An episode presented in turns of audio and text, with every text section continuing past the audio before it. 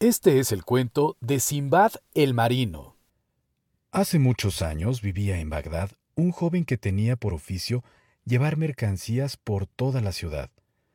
Todos los días acababa agotado de tanto cargar cajas y se lamentaba de que lo que ganaba no le servía para dejar de ser pobre. Un día, al final de la jornada, se sentó a descansar junto a la puerta de la casa de un rico comerciante. El hombre que estaba dentro le oyó quejarse de su mala suerte en la vida. Trabajar y trabajar es lo único que hago. Al final del día solo consigo ganar tres o cuatro monedas que apenas me dan para comprar un pedazo de pan. Qué mala suerte la mía. Qué desgracia de vida. El comerciante sintió lástima por el chico y le invitó a cenar algo caliente. El muchacho aceptó y se quedó asombrado al entrar a una vivienda tan lujosa y con tan ricos manjares sobre la mesa. No sé qué decir, señor.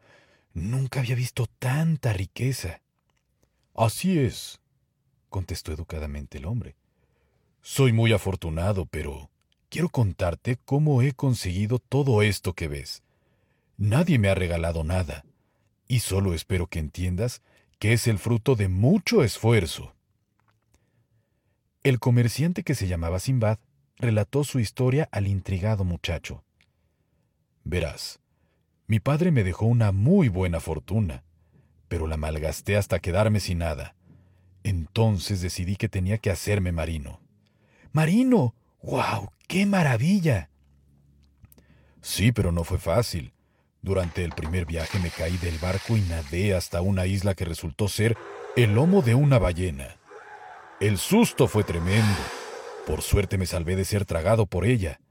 Conseguí agarrarme a un barril que flotaba en las aguas y la corriente me llevó a orillas de una ciudad desconocida. Vagué de un lado a otro durante un tiempo hasta que logré que me admitieran en un barco que me trajo de regreso a Bagdad. Fueron días muy duros. Terminó de hablar y le dio al chico cien monedas de oro, a cambio de que al día siguiente, al terminar su trabajo, regresara a su casa para seguir escuchando sus relatos. El joven con los bolsillos llenos se fue dando brincos de alegría. Lo primero que hizo fue comprar un buen pedazo de carne para preparar un asado y se compró unas botas. Al día siguiente, volvió a casa de Simbad, tal como lo habían acordado. Tras la cena, el hombre cerró los ojos y recordó otra parte de su emocionante vida.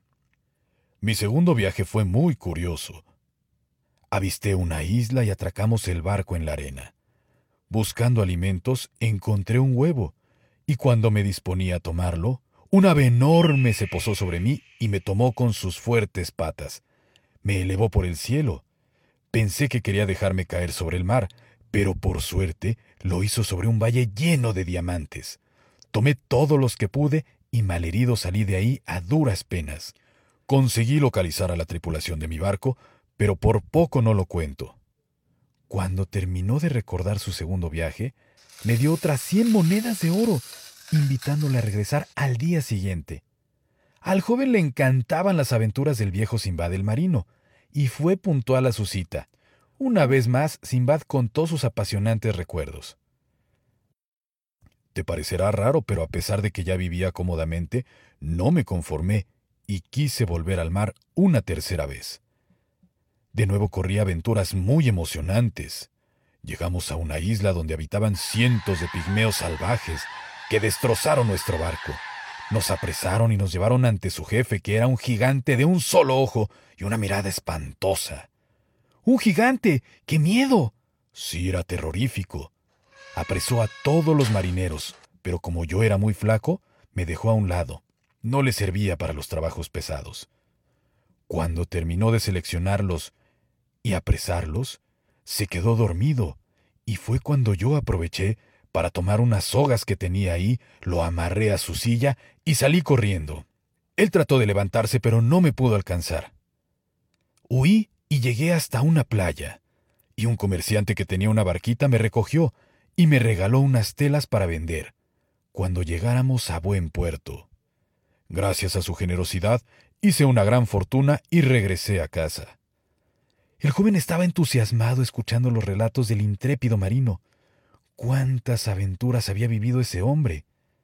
Durante siete noches, Simbad contó una nueva historia, un nuevo viaje y muchos recuerdos, cada uno más alucinante que el anterior. Y como siempre, antes de despedirse, le regalaba cien monedas.